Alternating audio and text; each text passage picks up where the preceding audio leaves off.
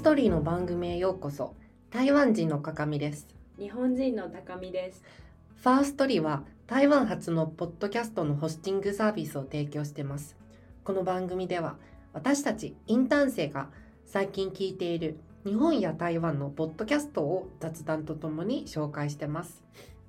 イエーイ。イエーイ。皆さんこんにちは。こんにちは。こんにちは。って言っても多分聞くとき夜かもしれないね、うんそうだね、こんばんは。こんばんは。あの、ごめんなさい。あの、今日多分、あの、ちょっと最近台湾で寒波が来てるから、なんか、あの、ちょっとアレルギーがあって、鼻水の声が聞聞こえちゃうかもしれませんので、あの、どうかお許してください。いつもと違うかかみさんの声を。そうそうそう、なんか鼻水が詰まってる声が聞こえちゃうので、すいません。全然全然。今日はね同じくそうあのファーストリーの機能について紹介しますね。前回は、えっと、第一弾が収益化。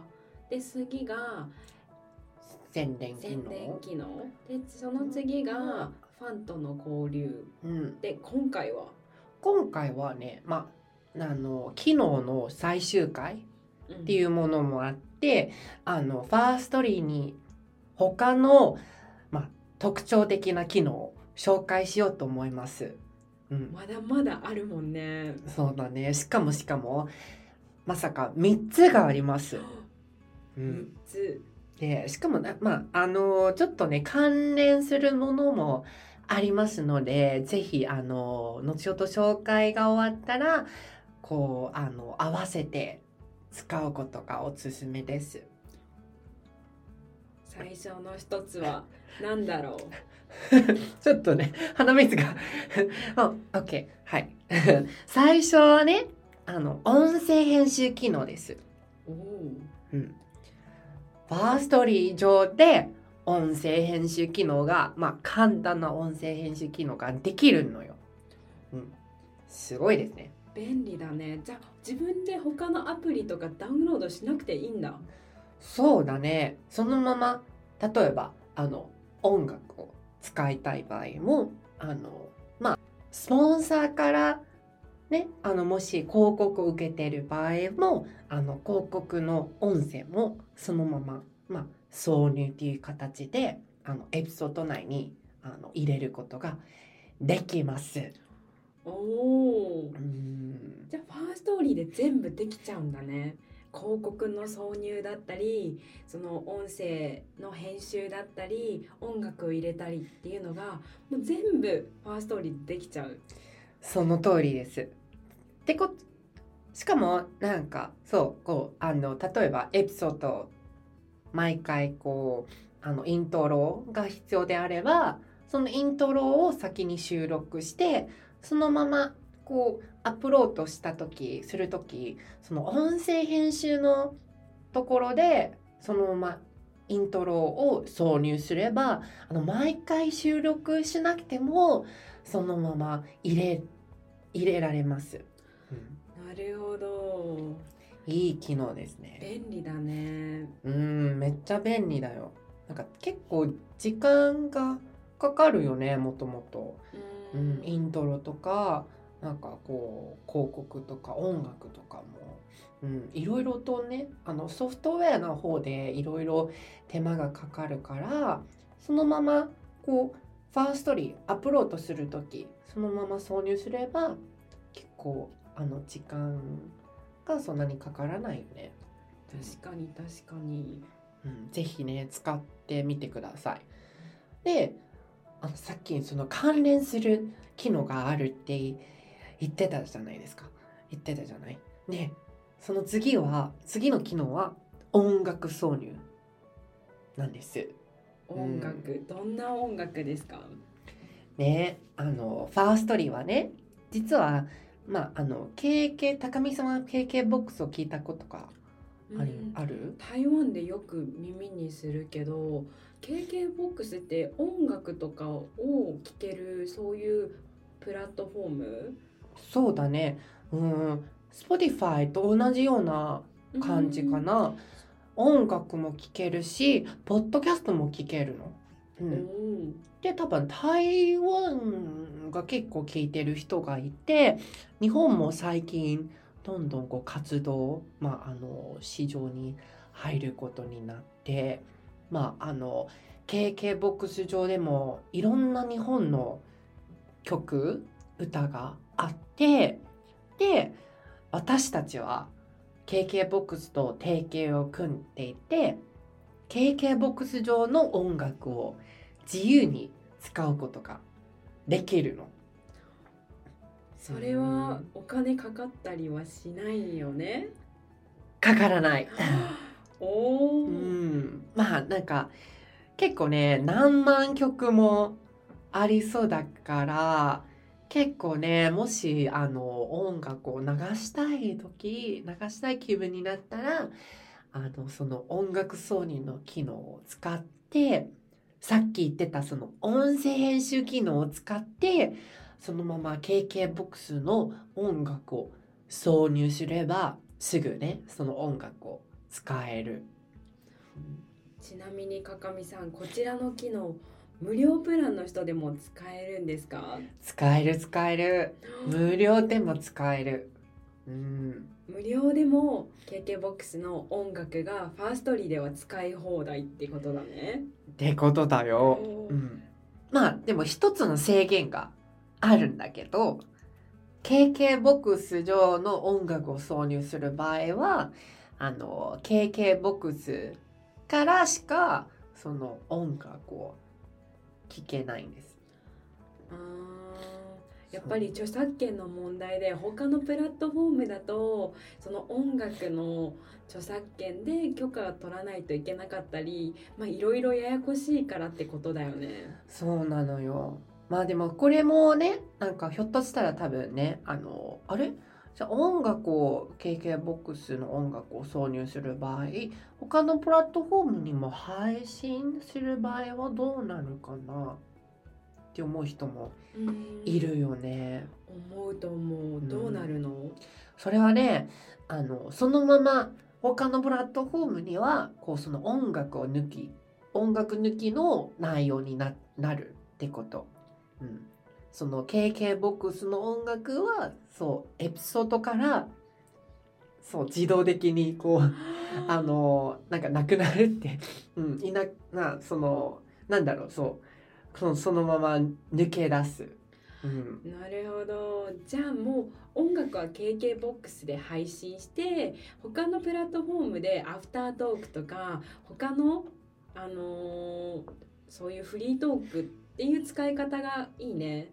そうだね。ね、もし音楽を聴きたい場合は、ね、あの、リスナーに、あの、KKBOX 上で聴いてくださいっていうふうに、あの、あの、こう、まあ、誘導で、なんかし、していけばいいなと思う。うん。なんか、ごち、リスナー自分で気に入った、あの、方法で聞けばなと思確かに確かに。う。うん。まあ、でもファーストリー独自の機能だからぜひ使ってもらいたいね。うん、使ってみてほしい。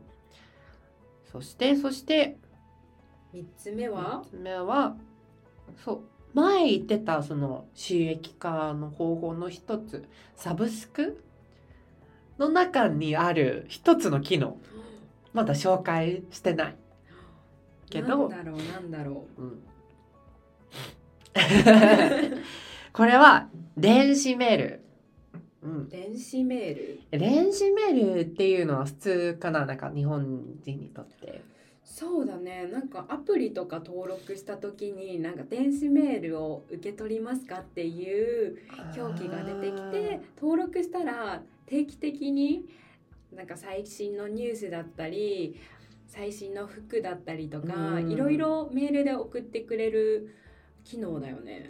そうだね高見さん使ってる？たまに使ってる特に自分が好きなブランド服とかで最新のなんだろうシリーズが出たとかクーポン券とかももらうこともあるよね。あるあるあうる。んなんかそれをこうたまにチェックしてあ今回いいのがあったらもう一回服買いに行こうかなってそういう風に使ってる。えー、なるほど。まあ、日本じゃってことは日本人も使ってるね。台湾人も結構使ってるの。あのまあでも私の場合はなんかその 日本の新聞のニュースとかそういうサイトのあの電子メールのを登録してるから。なんか毎日そのメールが届く。ニュースのメールだね。そうそうそうニュースのメール。でもねあのポッドキャストの電子メールって想像できるの？ちょっと想像つかないそうだね。でも台湾の場合は大体こう例えば英語を教えるあのポッドキャスターが結構使ってる、うん、あとね投資。あなんか毎日の株式の株式なんか株じあ株株式？株主？く株主の なんか市場の情報と情報とかもうん。あの毎日送ってくる、うん、そういう感じで使ってる、うん。なるほどねで英語の場合は例えばなんか毎日の単語とか送ってくるのよ。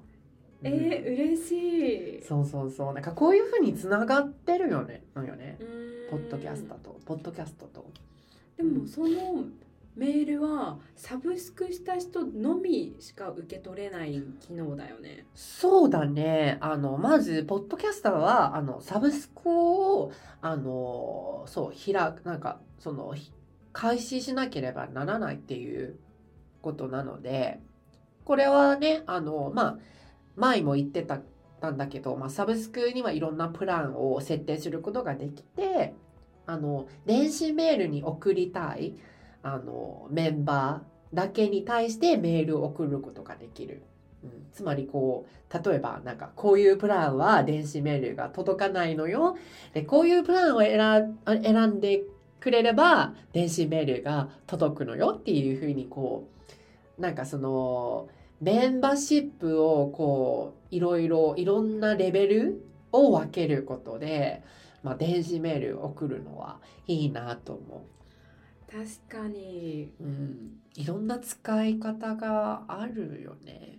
う。うんなんかこの機能を使ったらもっとあのポッドキャスターとの距離が縮まると思う。そうだね。例えばなんか、ポッドキャストってさ、あの、毎週更新することも、時もあるよね。なんか、こういう頻度とか、毎日更新するわけにもいかないから、じゃあその時、その間にどうすればいいのかっていうと、ね、あの、とりに3日ぐらいで、の頻度で、こう、メール送って、あ、なんか、覚えてくれたんだっていう、くれてるんだっていうふうに、こう、あのやり取りとかあの交流するのはいいよね。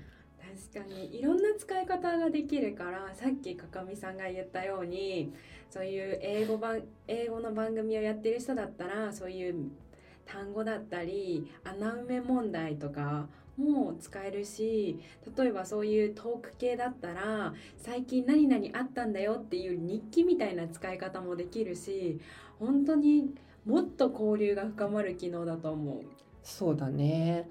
あとサブスクってさあの無料でも使える。なんか前も言ってたけど、ううんんあの無料でも使えるからあのぜひねもしねこういう、まあ、一定のファンがいればあのもっとサブスクを登録してくれればもっといい内容が聞けるよっていうふうにあの伝えていけばなと思う。ほとんど無料で全部使えるのがね。そうぜひね皆さんもねあのまあ前も言ってたその機能がすごくいい素晴らしい機能だと思思って今回もうねいろんなねあのあんまり知られていないっていうか知られていない機能がたくさんあるからぜひ使ってみてください。今回は音声編集機能と電子メールの機能について紹介しました。どうでしたか？この番組は週に1回更新しますので登録とコメントを待ってます。ではまた来週。バイバイ。イ